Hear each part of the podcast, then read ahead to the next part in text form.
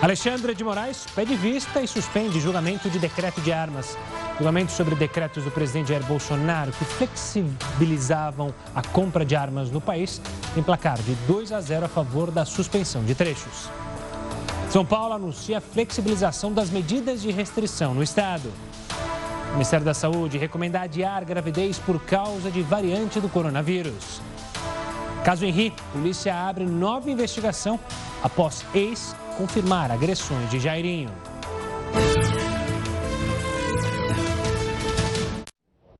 Seja bem-vindo ao Jornal da Record News. Nós também estamos ao vivo pelo YouTube e no nossa, na nossa página do Facebook.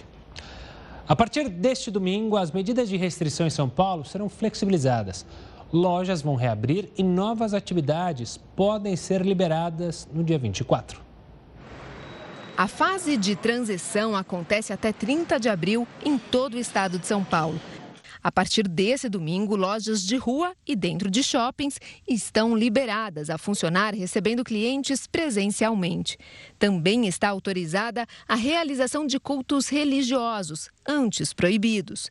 Mas a liberação deve seguir regras de restrição. Os espaços devem permanecer com 25% da ocupação e seguindo todos os protocolos de segurança, como o uso de máscaras e de álcool em gel. As lojas poderão ficar abertas entre 11 da manhã e 7 da noite. O toque de recolher das 20 horas às 5 horas está mantido. Essas medidas ah, apontadas pelo governo agora, elas ah, permitem com que alguns setores e ah, parte da população que estão sendo extremamente afetados pela pandemia possam ter alguma chance de conseguir caminhar nas próximas semanas, mantendo um alto nível de eh, de isolamento. Na semana seguinte, a flexibilização será ainda maior. O setor de serviços, que inclui salões de beleza e restaurantes, poderá funcionar com as mesmas regras de capacidade e horário de funcionamento. Academias também serão liberadas em um horário específico. As regras para essa fase que começa domingo, chamada de fase de transição, foram alteradas depois da melhora de alguns índices da pandemia no estado. Entre eles, a queda expressiva nas internações. A taxa de ocupação de leitos de UTI Covid no estado está em 85,3%. O coordenador executivo do comitê que combate a Covid no estado também explicou que havia preocupação com a população de algumas cidades que poderiam avançar diretamente para a fase laranja, menos restritiva. Se nós eh, não tivéssemos implementado essa fase de transição, provavelmente no transcorrer da próxima semana, algumas regiões do estado de São Paulo estariam passando para a fase laranja. Optou-se em fazer essa fase de transição, em que todo o estado continua com uma uniformidade de recomendações, o que facilita o controle. E olha, ao menos um milhão de cirurgias eletivas foram suspensas no Sistema Único de Saúde em 2020 por causa da pandemia do coronavírus. Isso de acordo com o levantamento da Associação Brasileira de Importadores e Distribuidores de Produtos para a Saúde. Mas qual é o impacto disso na saúde dos brasileiros? Nós convidamos o Dr. César Eduardo Fernandes, presidente da Associação Médica Brasileira, para trazer um cenário que imagino seja preocupante, né, doutor? Porque uma coisa era a cirurgia que era eletiva há um ano atrás, ou seis meses. Qual é o cenário agora da situação da saúde dos brasileiros e como isso está impactando no bem-estar da vida de muitos brasileiros. Uma boa noite. Boa noite, Gustavo. Prazer enorme falar com vocês acerca de essas questões tão relevantes, esses desdobramentos da pandemia da Covid. Né? É, todos nós, todos os dias, pensamos nos enfermos por Covid. É, parece que o mundo, a única doença que interessa nos dias atuais é a Covid. Claro, que todas as atenções estão voltadas para ela, todos os cuidados estão direcionados para ela pela prioridade que ela representa e pela alta mortalidade que ela tem ocasionado uh, mundo afora, especialmente entre nós aqui, com números terríveis nas últimas semanas. Entretanto, uh, a questão que você traz é uma questão extremamente relevante. Com essa pletora, com, esse, com, esse, com essa ocupação quase que geral do sistema de saúde para com a Covid, as demais atenções prioritárias também relevantes ficaram em segundo plano.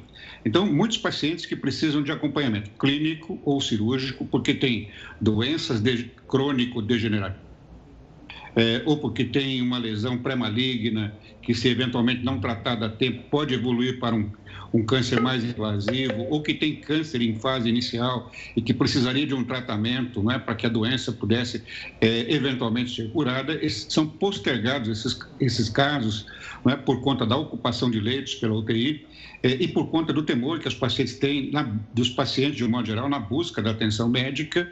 Isso causa um represamento que é danoso para a, a saúde de, de qualquer indivíduo é, no, é, e se falando particularmente de um indivíduo, mas em termos de saúde da população, é extremamente preocupante. Existem vários indicativos disso, você trouxe um deles, que é relevante, que mostra de maneira indireta que se você reduz os insumos né, de materiais cirúrgicos, de equipamentos cirúrgicos, isso mostra claramente que as cirurgias diminuíram, as cirurgias eletivas. Hoje nós chegamos a um caos em que nem kit para intubação, né, agora parece que melhorou no dia de hoje, mas nos dias anteriores nem kit para intubação nós tínhamos. Portanto, todos os kits disponíveis para intubação estavam direcionados para aquilo que é prioritário, para a Covid. Não podemos usar esse mesmo kit de intubação que é usado, por exemplo, para procedimentos anestésicos eh, em cirurgias eletivas.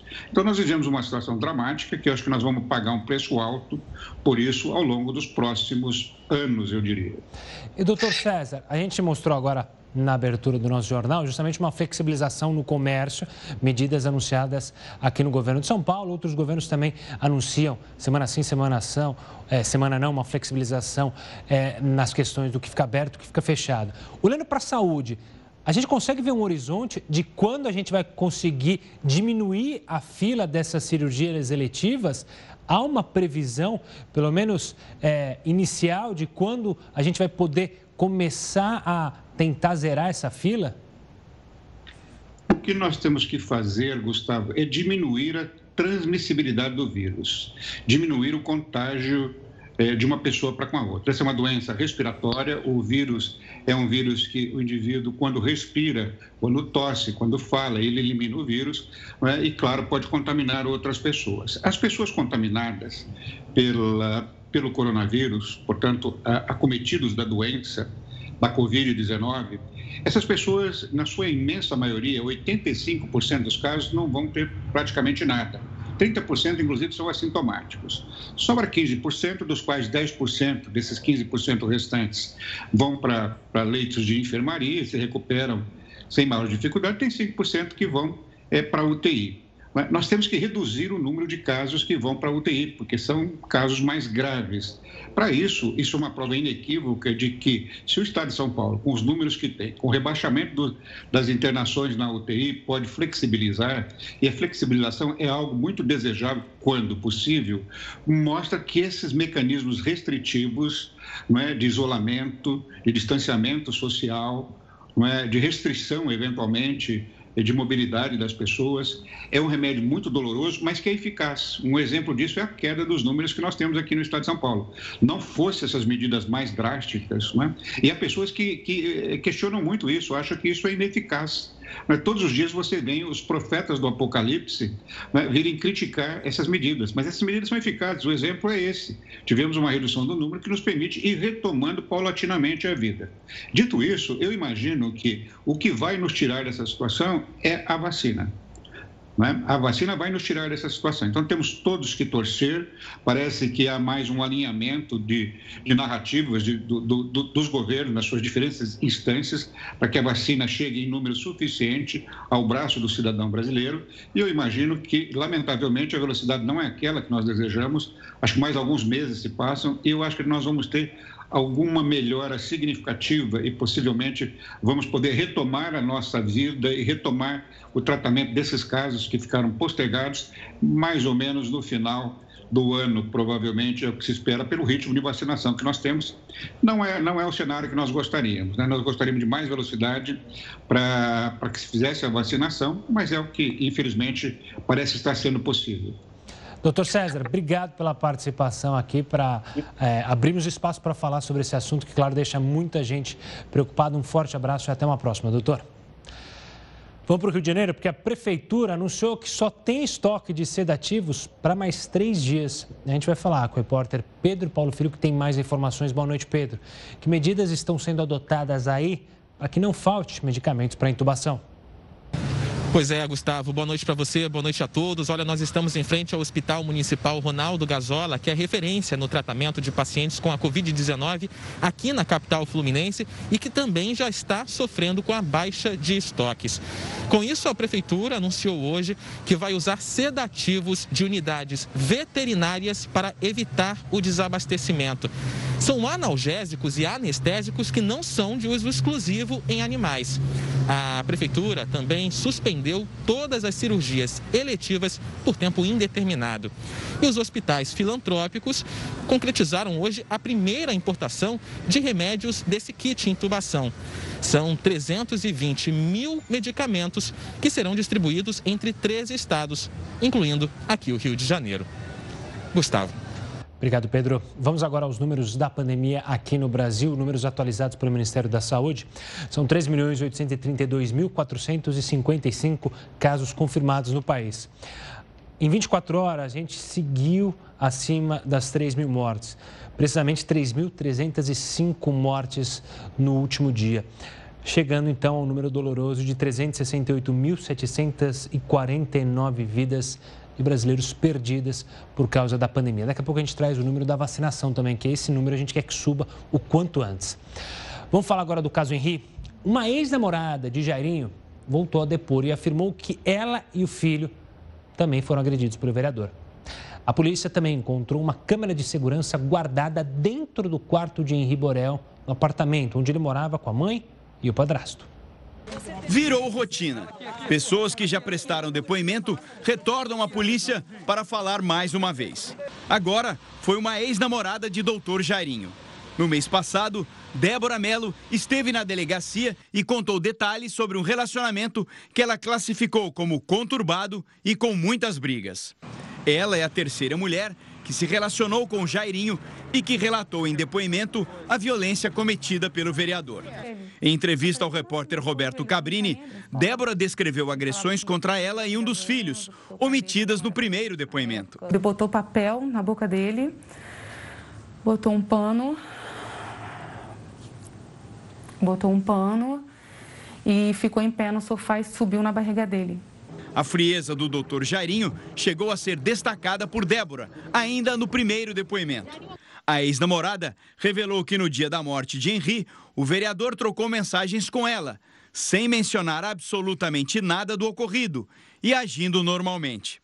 A babá do menino, Tainá de Oliveira, e a empregada, Leila Rosângela, também mudaram os depoimentos e reforçaram a suspeita de que Henri vivia uma rotina de violência. Em 12 de fevereiro, a mãe estava no salão de beleza. Aqui é possível ver que Monique fez uma chamada de vídeo com o filho, que tinha acabado de sair do quarto onde estava trancado com o vereador. Na mesma tarde, a babá enviou um vídeo que mostra o menino mancando. Nas mensagens trocadas por Monique com Tainá, ela disse que usaria uma câmera para vigiar o namorado. Numa busca e apreensão feita pela polícia no apartamento onde morava o casal, o equipamento foi encontrado, mas não chegou a ser instalado. Outra pessoa que deverá depor pela segunda vez é a avó materna de Henri. Rosângela Medeiros é funcionária de uma escola pública. Ela foi afastada do trabalho depois de receber ameaças. A polícia ainda avalia se vai atender o pedido da defesa para ouvir Monique Medeiros novamente. Mesmo que ela não fale novamente aqui na delegacia, ela vai ter uma nova oportunidade de falar é, perante a justiça. Thaís conviveu com Monique nos tempos de escola.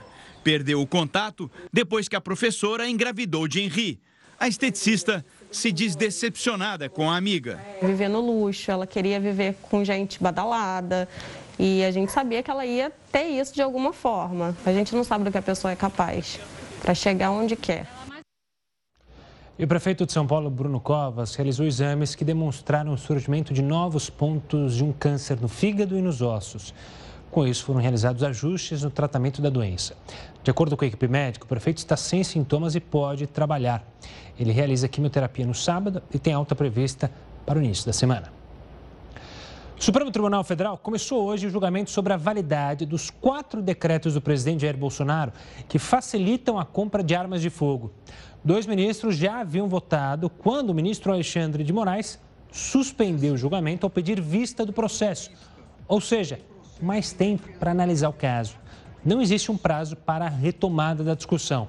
Os decretos entraram parcialmente em vigor na última terça-feira, porque na segunda, a ministra Rosa Weber suspendeu trechos como a possibilidade de uma pessoa comprar até seis armas de fogo ou andar com duas armas na rua. Por enquanto, o placar está 2 a 0 pela manutenção da decisão da ministra. Votaram a favor a própria Rosa Weber e o ministro Edson Fachin. Um dos parques temáticos mais famosos de Los Angeles retomou suas atividades hoje. É o que a gente mostra no próximo bloco, aqui no Jornal da Record News. Continue conosco. O presidente Jair Bolsonaro teve hoje reunião com a maioria dos ministros para discutir o orçamento da União. Da União. Antes, ele parou para conversar com apoiadores quando saía para o Planalto. Com apoiadores, o presidente Jair Bolsonaro falou sobre o lockdown da Argentina. Está no lockdown terrível. Uhum. Os problemas estão se agravando lá. Deu um cara escreveu no comentário, né? É, cuide do Brasil, a Argentina não é problema nosso. Pergunte para o pessoal de Roraima se a Venezuela é problema nosso ou não. É, Acho que é. Nós somos de Roraima, moramos lá. O pessoal está vindo para cá. É verdade. Se qualquer país tiver problema aqui, o pessoal vai migrar para cá, é problema nosso também. E o pessoal não consegue enxergar aqui no Brasil que se fosse o, o porte presidente, teria fechado tudo. É lockdown nacional, como se faz em alguns países por aí, usando o vírus para fins políticos. Bolsonaro fez uma reunião com quase todos os 22 ministros no Palácio do Planalto. Segundo integrantes do governo que estavam presentes, o clima foi quente como de costume, com discussões intensas. Entre os temas tratados, medidas para conter a alta dos alimentos. O orçamento da União para este ano, que ainda não foi sancionado pelo presidente, também foi debatido. O governo está perto de acordo para fechar o orçamento. O corte precisa ser de pelo menos mais 15 bilhões de reais. Uma parte da redução deve ser de emendas parlamentares e a outra de despesas do governo. Com essa definição, o presidente deve sancionar na próxima semana o texto aprovado no Congresso com vetos parciais. Essa informação foi repassada a toda a equipe durante reunião ministerial. Na última semana, Bolsonaro passou a se dedicar pessoalmente às negociações do orçamento. Um dos integrantes da equipe disse ao Jornal da Record que cada lado, governo e Congresso, tem cedido para que haja acordo. O texto aprovado por parlamentares estourava o teto de gastos públicos e poderia fazer com que Bolsonaro desrespeitasse a lei de responsabilidade fiscal. A equipe econômica alertou que isso poderia gerar um novo pedido de impeachment do presidente. Caso o acordo seja fechado, Bolsonaro evita o desgaste de vetar integralmente o texto, mas altera em partes as negociações políticas feitas durante a tramitação da proposta, o que pode provocar algum dano na base de apoio no Congresso. Ainda em Brasília, a ministra Carmen Lúcia, do Supremo Tribunal Federal, será relatora da ação apresentada pela Polícia Federal contra o ministro do Meio Ambiente, Ricardo Salles. A repórter Nathalie Machado tem mais informações. Boa noite, Nathalie. Boa noite, Gustavo. Boa noite a todos. De acordo com a notícia crime enviada ao Supremo, Ricardo Salles teria agido contra a fiscalização de crimes ambientais. Carmen Lúcia também será relatora de outra ação contra o ministro do Meio Ambiente, proposta por um partido de oposição. A ministra pode decidir a qualquer momento se abre ou não os inquéritos. Em outra frente, o Tribunal de Contas da União recebeu pedido para que seja avaliado o afastamento de Ricardo Salles Salles. Procurado, o ministro Ricardo Salles não se manifestou. Nathalie Machado, para a Record News. Sai de casa, lembra do caso Sansão? Quando um homem cortou as patas de um cachorro, justamente chamado Sansão, ele estava tentando na justiça conseguir reverter uma justa causa da demissão dele. O Heroto vai contar para a gente, relembrar um pouco desse caso, contar o que está acontecendo e por que o caso Sansão virou uma lei de proteção aos animais, né, Heroto? Uma boa noite. Olá, Gustavo, exatamente. Aliás, a decisão, essa decisão saiu ontem. É que o cidadão que cortou as patas do cachorro e mantinha o cachorro amarrado com arame à boca do, do cachorro, ele foi demitido por justa causa. porque ele teria feito isso durante o horário de trabalho. Muito bem, a justiça disse que ele não vai ter direito, que está certo, a justa causa, ele está fora, mas a violência desse homem contra o animal, ela destacou uma lei que foi, inclusive, sancionada pelo presidente uh, Jair Bolsonaro, que recebeu o nome de Lei Sanção, exatamente por causa desse cachorro, dessa violência que ele sofreu. Agora, uma coisa importante que é bom que as pessoas saibam, Gustavo, é o seguinte: essa lei diz o seguinte: as pessoas que maltratarem os animais, não é só gato e cachorro, não. Aliás, o meu gato está aqui no meu copo. Não é só gato e cachorro, não. Animais também silvestres, como esse que a gente está mostrando, isso dá uma cadeia de dois a quatro anos de cadeia. De dois a quatro anos de cadeia para pessoas que maltratarem os animais. E o que é muito mais interessante é o seguinte: é que o, a justiça, de uma maneira geral, diz: olha, dois a cinco anos de cadeia, reclusão, multa. E uma coisa que é curiosa: o animal é sujeito do direito. Olha que interessante. Quer dizer, eu imaginava que eram seres humanos sujeito de direito. Vou lá, bato na porta do, da, da, da, justiça e peço alguma coisa. Não, não, não. O animal também é sujeito do direito. Por esse motivo, então, quando você agride um animal, você vai passar por essa, por essa situação. Aliás, uma coisa interessantíssima que eu, que eu já conhecia antes de outras fontes, que é o seguinte: a justiça considera o animal um ser senciente. O que, que é isso? É um ser que tem emoções, que tem sentimentos, que tem dor, que tem alegria, tá? não é logicamente um ser humano, mas ela, ele tem uma série de comportamentos semelhantes aos seres humanos. Por isso, a proteção contra os animais. E olha aí, você que gosta de pegar passarinho silvestre e botar na gaiola, de 2 a 5 anos. Você que gosta de matar cobra, 2 a 5 anos. Você que quiser pegar um jacaré como esse aí e fazer sapato, 2 a 5 anos. Essa é chamada lei sanção. Certíssima essa lei. Heraldo, daqui a pouco a gente volta a se falar sobre outros temas. Agora vamos falar da CPI da pandemia, que vai apurar, como a gente já mencionou, ações do governo federal, dos estados e municípios no combate ao coronavírus. E já tem acordo para os cargos de comando, veja só. A presidência deve ficar com o senador Omar Aziz, do PSD do Amazonas. A vice com Randolph Rodrigues, da Rede do Amapá. E a relatoria com Renan Calheiros, do MDB de Alagoas. Nesta sexta-feira, os integrantes da CPI se reuniram virtualmente à tarde e agora à noite para discutir o encaminhamento dos trabalhos. O Palácio do Planalto queria que o senador MDBista Eduardo Braga fosse o relator da CPI, mas Renan Calheiros, considerado oposição ao governo, fechou um acordo para ocupar a relatoria. Já o nome do senador Omar Aziz, que se define como independente, tranquiliza um pouco mais o presidente Jair Bolsonaro. É, numa CPI, você sabe quando ela inicia e como inicia. Agora, como ela vai terminar, não depende somente do presidente e do relator. Nós não vamos fazer caça às bruxas, nós vamos procurar os fatos que foram equivocados, que foram errados e tentar trazer para o eixo. Em uma rápida entrevista, o presidente do Senado disse que, pelos cálculos dele, a CPI da pandemia deve ser instalada na quinta-feira que vem, dia 22, ou no dia 27, na terça-feira seguinte. Uma eleição presencial deve formalizar os nomes do presidente e vice-presidente. E para garantir o distanciamento, urnas de votação serão espalhadas na sala da CPI, no corredor, na entrada principal do Senado e na garagem. Rodrigo Pacheco esclareceu que, mesmo com sessões virtuais, há situações em que será preciso realizar os trabalhos presencialmente.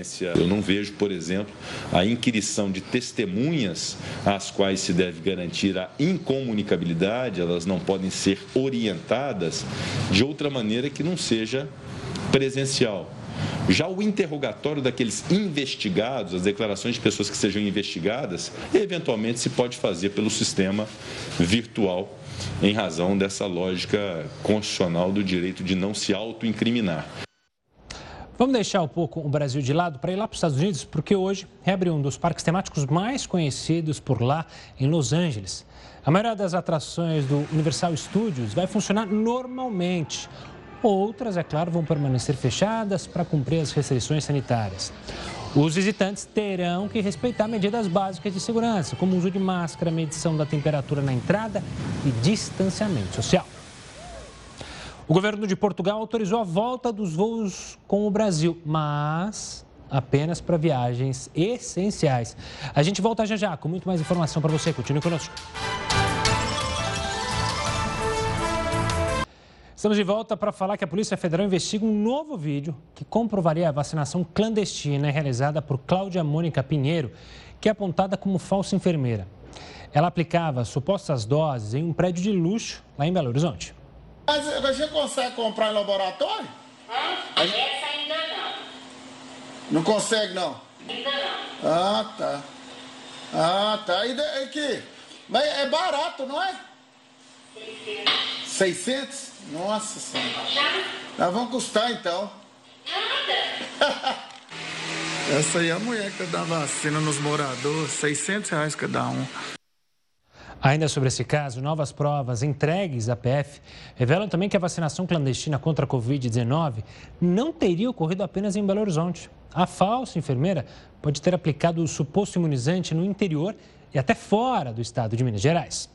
As fotos mostram que o grupo suspeito de aplicar a suposta vacina contra a Covid-19 em empresários e políticos também esteve em casas de luxo do bairro Mangabeiras, região centro-sul de Belo Horizonte.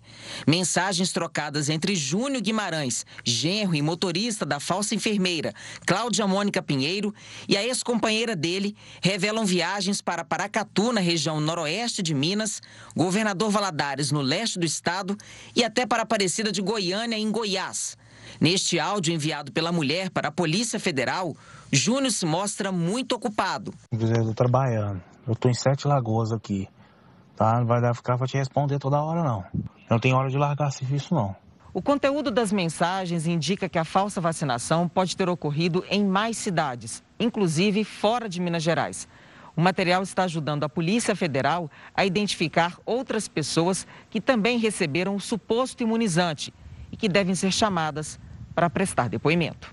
Na semana passada, a ex-companheira de Júnior prestou depoimento e afirmou que ele trabalhava com ampolas e vacinas, mas o motorista não teria mencionado as doses de imunizante contra a Covid-19.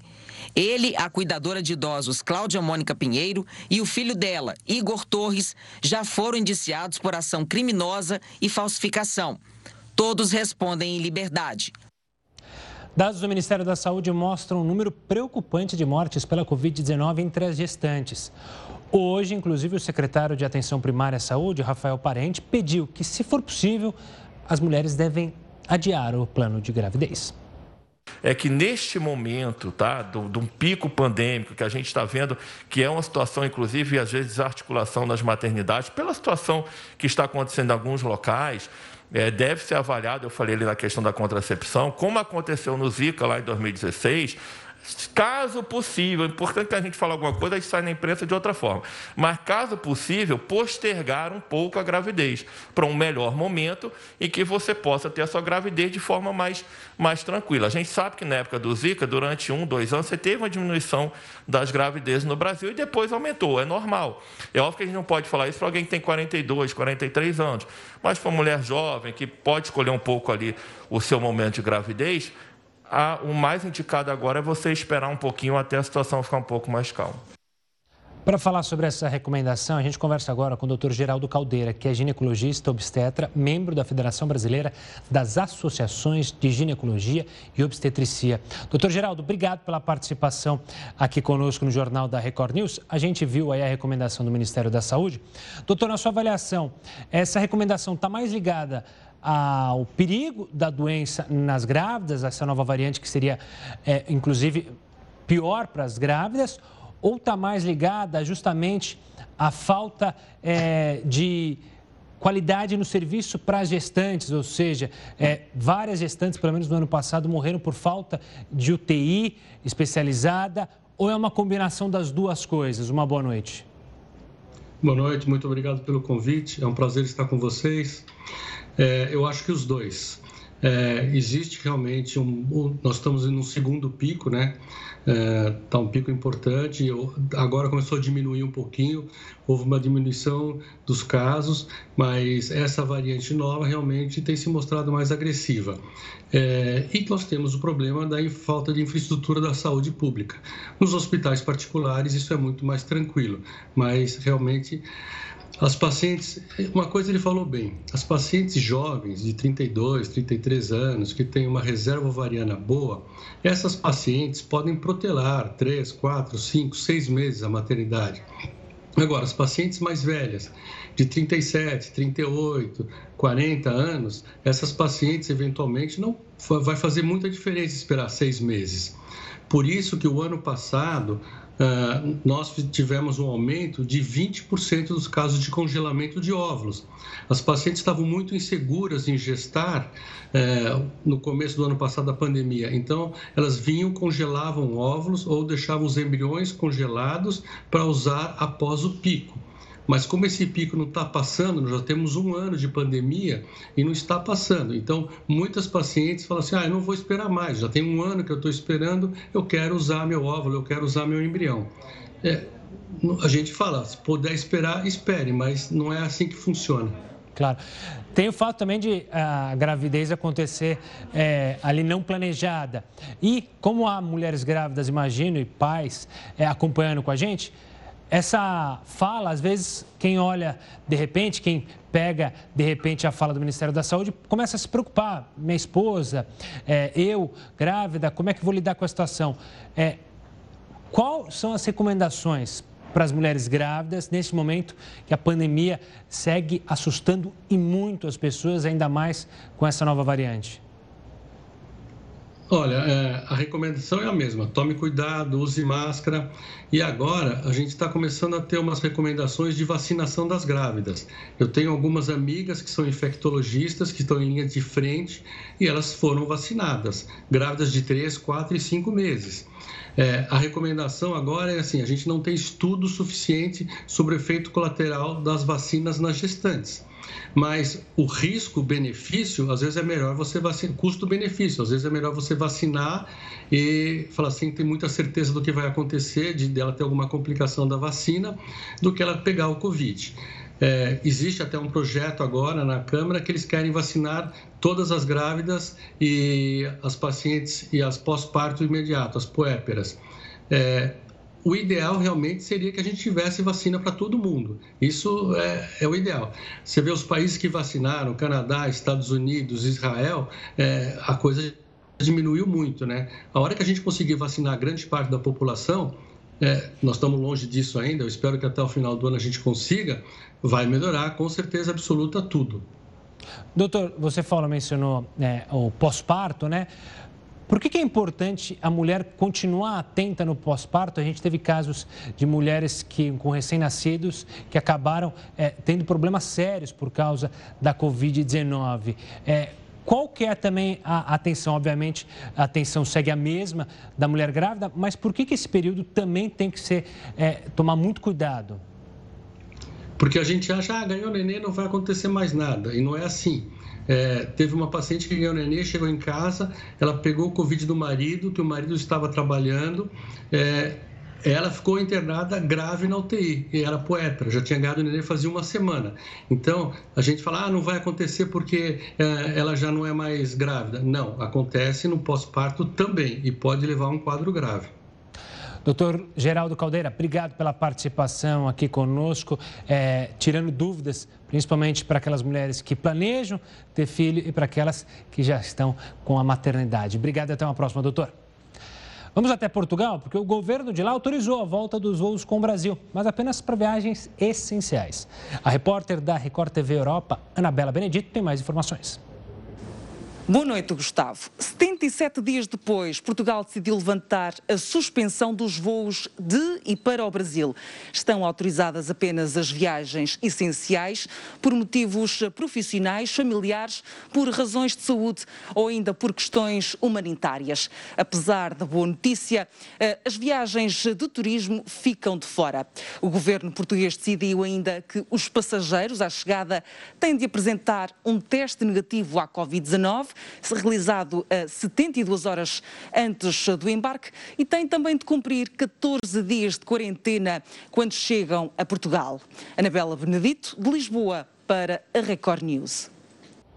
E olha, o Instituto Butantan informou que não é indicada a aplicação da segunda dose da vacina contra o coronavírus nas crianças gestantes que receberam a primeira dose por engano.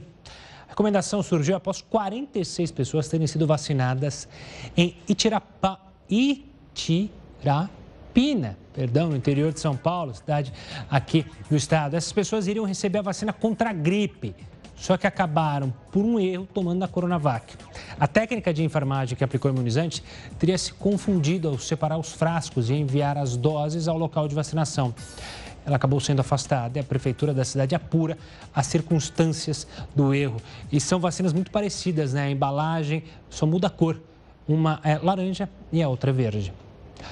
Olha, tem um projeto lá no Senado que facilita times de futebol para virar empresa.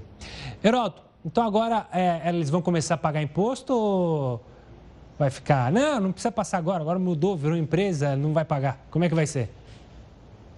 Gustavo, tudo o que eles não querem é pagar imposto. Exato. Aliás, coisa curiosa, os times hoje, eles são considerados associação sem fins lucrativos.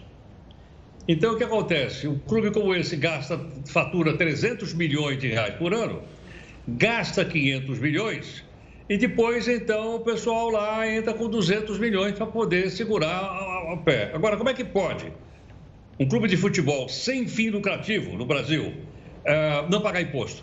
Se eles dão tanto dinheiro para o técnico, tanto dinheiro para o jogador, e vai por nada contra, mas tem que pagar imposto. Você tem uma ideia, Gustavo? Eu estava fazendo levantamento aqui, até agora, só tem dois clubes e empresas no Brasil. Mesmo antes da aprovação no Senado, eles já podem ser considerados empresas. São dois.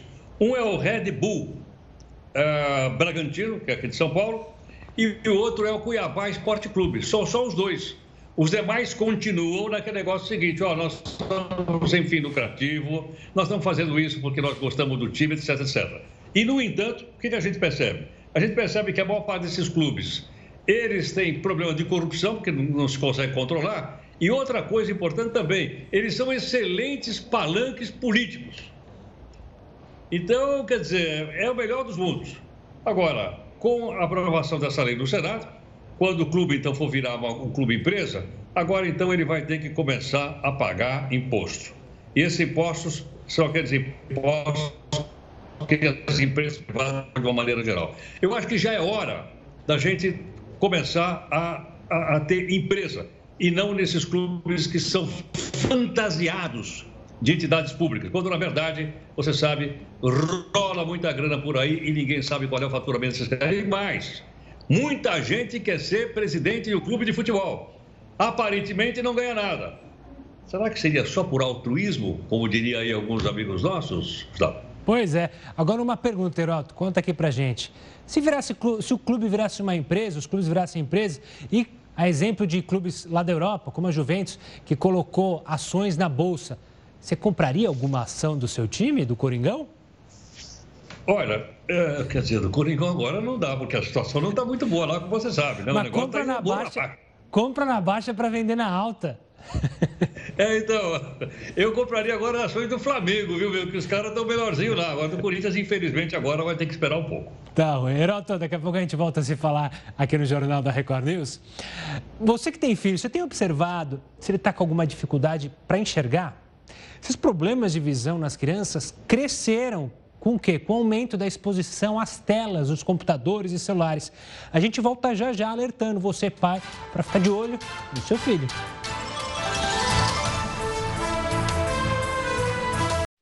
Volta para falar que entregadores tiveram suas atividades paralisadas hoje em um protesto por melhores condições de trabalho. O Heroto vai contar para a gente o que, que eles estavam reivindicando, hein, Heroto? Olha, o que eles estão reivindicando é o seguinte: eles estão dizendo que o trabalho deles é absolutamente precário e eles não têm nenhum direito trabalhista e as empresas que os empregam não têm qualquer compromisso com ele.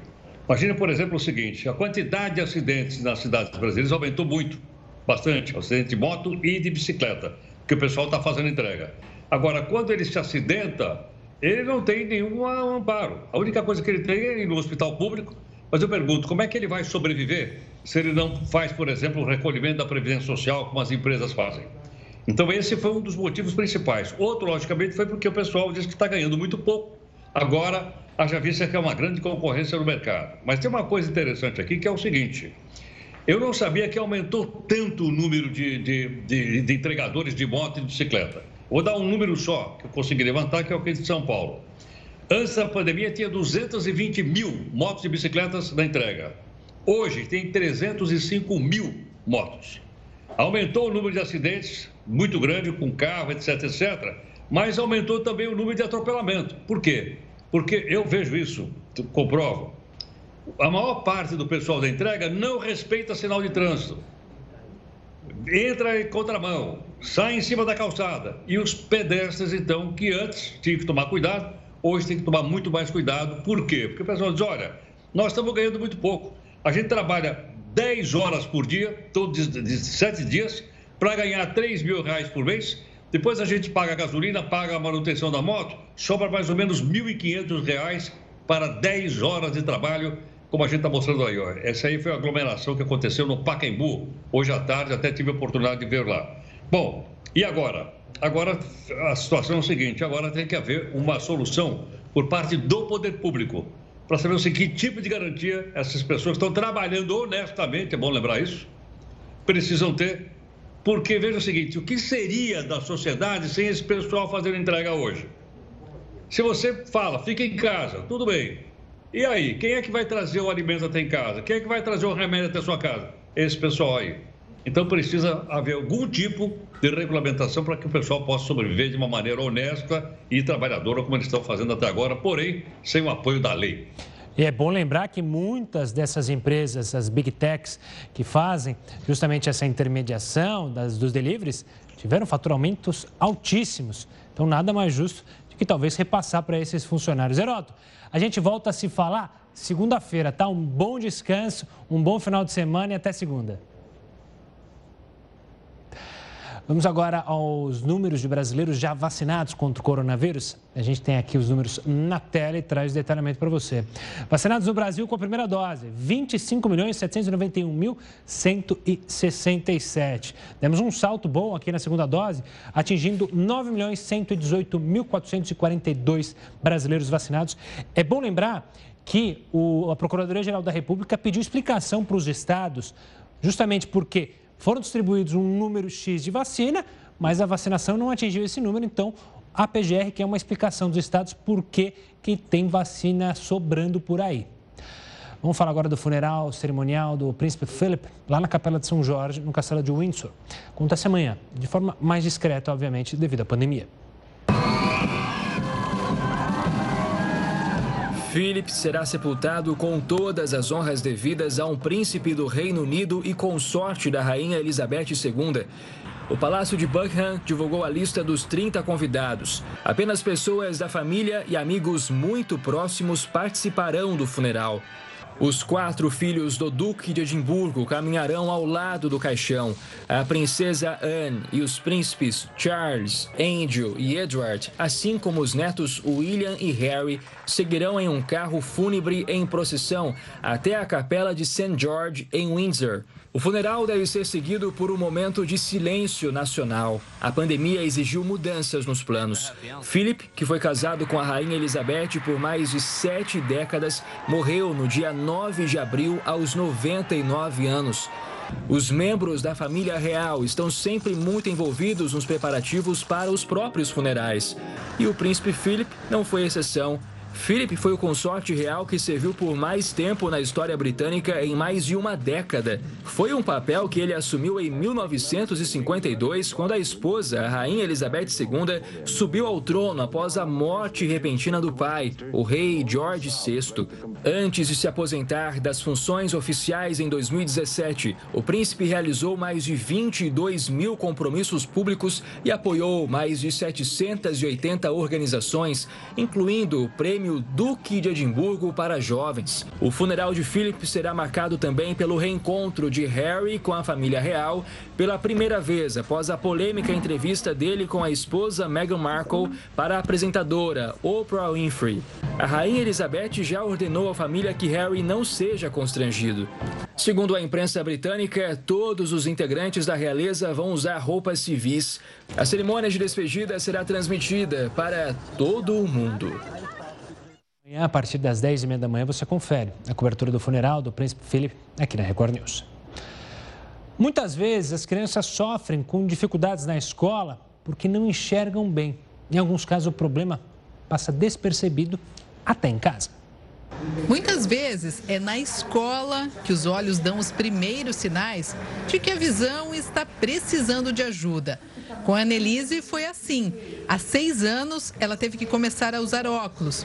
Hoje, já não consegue passar um dia sem. Porque se eu não uso, eu vejo embaçado e eu começo a ter dor de cabeça, então é meio complicado.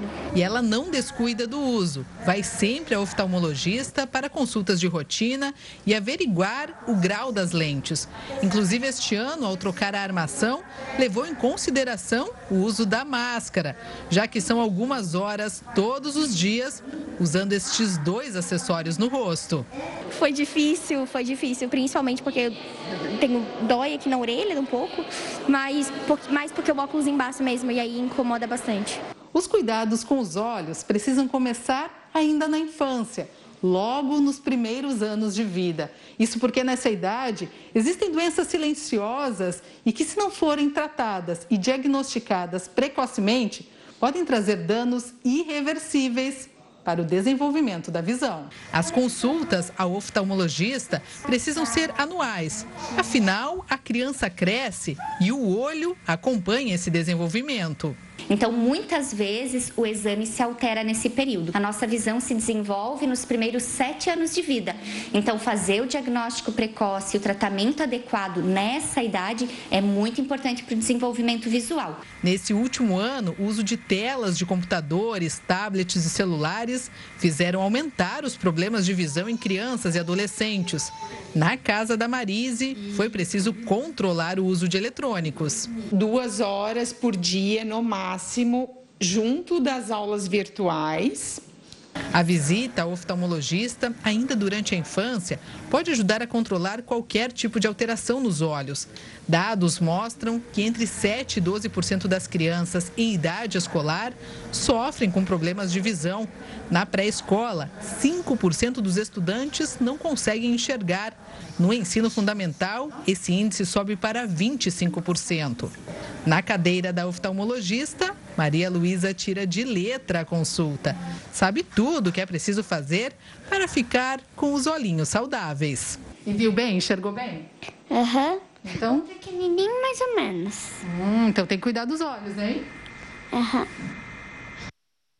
E o Jornal da Record News fica por aqui. Quero te desejar um ótimo final de semana. Eu estarei aqui no sábado de plantão. Mas olha, continua ligado aqui na Record News, porque daqui a pouco tem News das 10 com a Manuela Caiado. Tchau, tchau. Um ótimo final de semana.